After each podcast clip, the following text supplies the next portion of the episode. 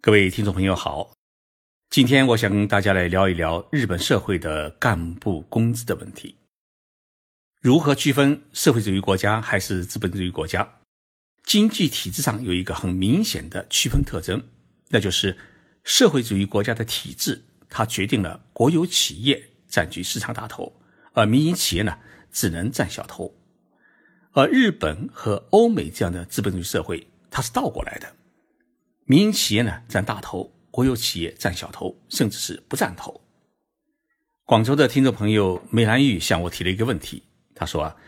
徐老师，那么日本是一个完全实行市场经济的资本主义国家，它有没有国有企业？我说以前有，像铁路、电信、邮政等都是国有企业，但是从上世纪八十年代开始呢，日本开始实行国有企业的民营化。政府只占企业的部分股权，绝大部分股权呢，全部由民间资本来掌控。那么，失去国家支撑的这些大企业变成民营之后呢，是不是会陷入经营的困境呢？事实上，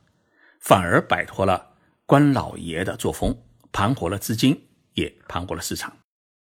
日本目前除了国立科研型的机构之外呢，已经没有真正意义上的国有企业。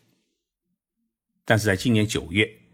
日本突然成立了一家官民合营的投资基金公司，叫产业革新投资机构。这机构呢，既有丰田汽车这样的制造企业出资，也有像野生证券这样的金融机构出资。但是，出资额最大的股东是日本政府，他在这一投资机构里面的股权比例是高达百分之七十。所以，这家投资机构呢，就成了一家。政府绝对控股的标准的国有企业，运营了仅仅两个月，问题就来了。既然是国有企业，而且还是投资基金公司，那么干部的工资该怎么定、怎么发？日本政府与投资基金的经营班子呢，开始了打架。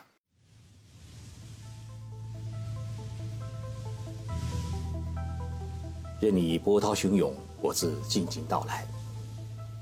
静说日本，冷静才能说出真相。我是徐宁波，在东京给各位讲述日本故事。大家是否记得，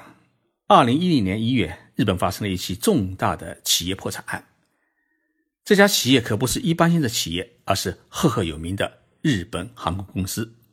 它与全日空航空公司一道呢，是日本两大的航空公司。日本航空公司破产的最直接的原因，是在八十年代、九十年代呢，他购买了一大批的波音七四七双层客机作为公司的主力客机，而这些吃油吃的很厉害的油老虎客机呢，因为能耗大，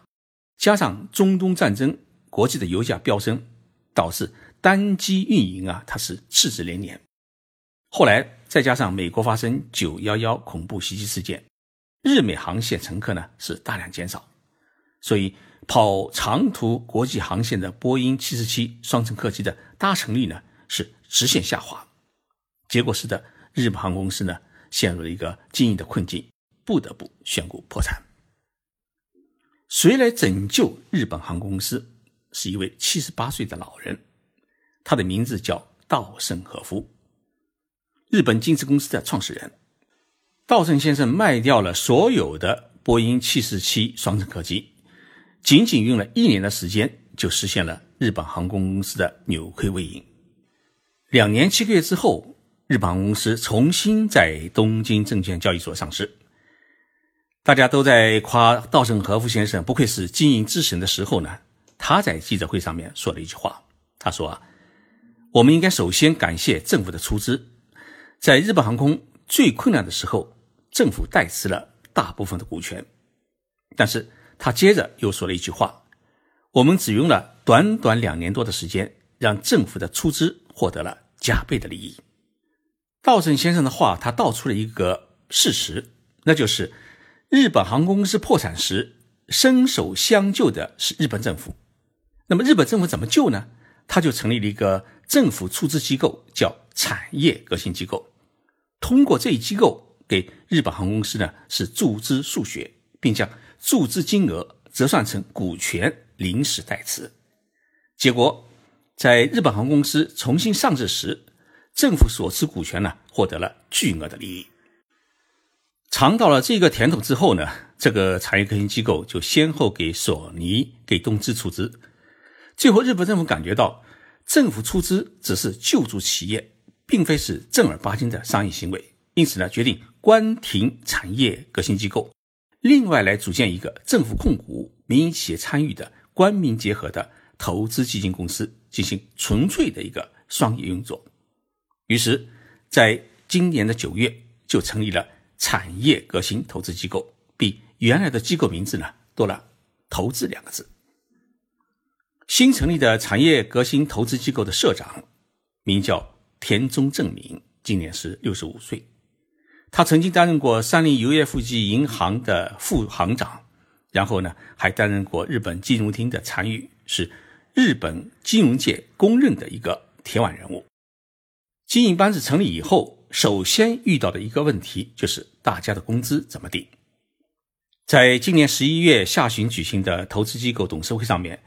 与会的董事通过了一份经营班子成员的一个工资方案，并在十一月二十八号将这份工资方案呢递交给了主管部门，也就是日本的经济产业省。根据这一方案。经营班子成员的个人年收，根据其联动的业绩，最多可超过一亿日元，大约是六百万元人民币以上。这一份工资分配方案被媒体曝光以后，引起了日本社会舆论极大的反响。舆论认为，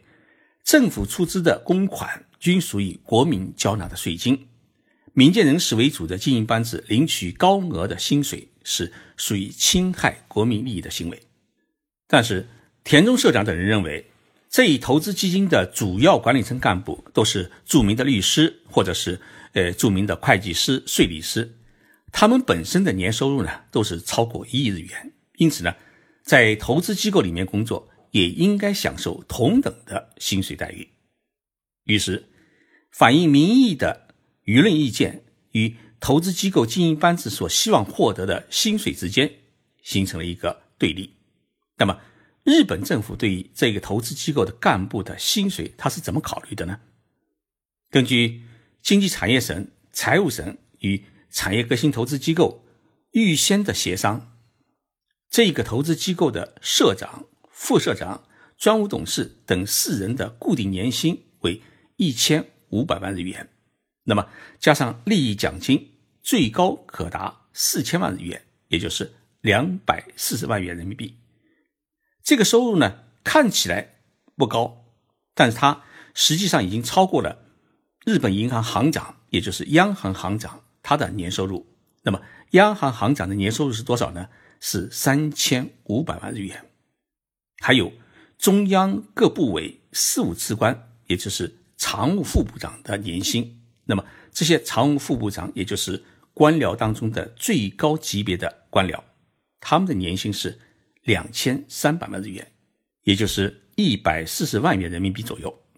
日本政府认为，他们是充分考虑到了官民合资企业的特殊性，还有这一群律师、会计师工作性质的高价性，因此呢，定出了一个略高于官僚最高干部和央行行长的一个工资的方案。但是呢，政府的这一方案遭到了投资机构经营班子的拒绝，他们认为太少了。投资机构经营班子的高价要求，触怒了日本政府的中央官僚。经济产业省的官僚认为，中央部委管辖的团体的干部年收入超过中央部委官僚阶层中最高等级的四五次官的年收标准，本来就是一个十分特殊的待遇。如果要加倍超越的话，那是绝对不能接受的。经济产业省的这一态度啊，让我想起了。日产汽车公司董事长葛恩，目前啊，他正在坐牢。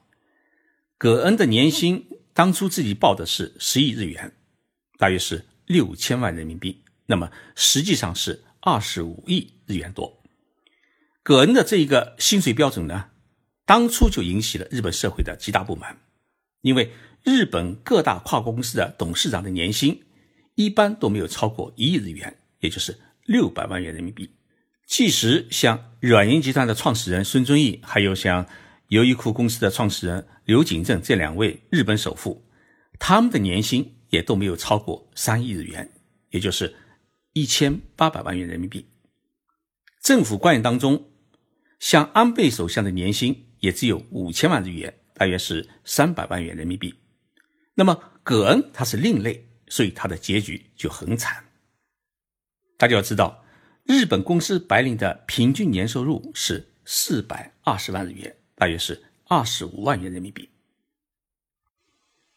日本社会一直以来呢是遵循年功序列制度，即使在最近十年，一些外资企业和个别日本企业引进了能力主义的年薪制度，它依然打破不了存在了半个多世纪的年功序列制度。年功序列呢是一种论资排辈的薪金制度，其背后是。日本社会的平均主义思潮在助力，而这种思潮的背后是日本人以和为贵的传统思想在推波助澜。过于拉大收入差距，必然会导致社会贫富分化的日益严重，引发社会的不安。这是日本的一个最基本的认识。因此呢，即使进入了二十一世纪，日本绝大多数的企业，它依然奉行保守的年功序列制度。日本的这种制度的设计，它最大的好处是日本社会很少有仇富的思想。一方面呢，富人们大多是言行低调，薪水呢也拿得不高；另一方面呢，收入越高，你纳税越多，那么富人交纳的税金又大多惠及平民和老年人，最终达到社会和谐的目的。因此，像产业革新投资机构这几位呃干部呢。要求领取高薪，自然是触犯了日本社会的游戏规则。不仅他们是要拿国民的税金落入自己的腰包，同时要比首相和你的主管领导多领几倍的薪水，自然会被认为是大逆不道，而且是被认为是缺乏一种公益之心。日本经济产业省在十二月三号举行记者会，公开否定了这一投资机构提出的一个工资方案。并暗示，如果投资机构的经营班子他不接受政府提出的工资方案，那就请便，表示不排除赶走田中社长经营班子的可能性。日本政府与投资机构的干部之间的这一场工资之争，其实反映的是这样一个问题：是遵循能力主义，还是遵循年功序列制度？我们知道，能力主义能够刺激人们的工作积极性。并鼓励年轻人是越位奋进，激发社会活力。但是呢，能力主义也容易造成公司内部、社会内部的矛盾和某一种的对立。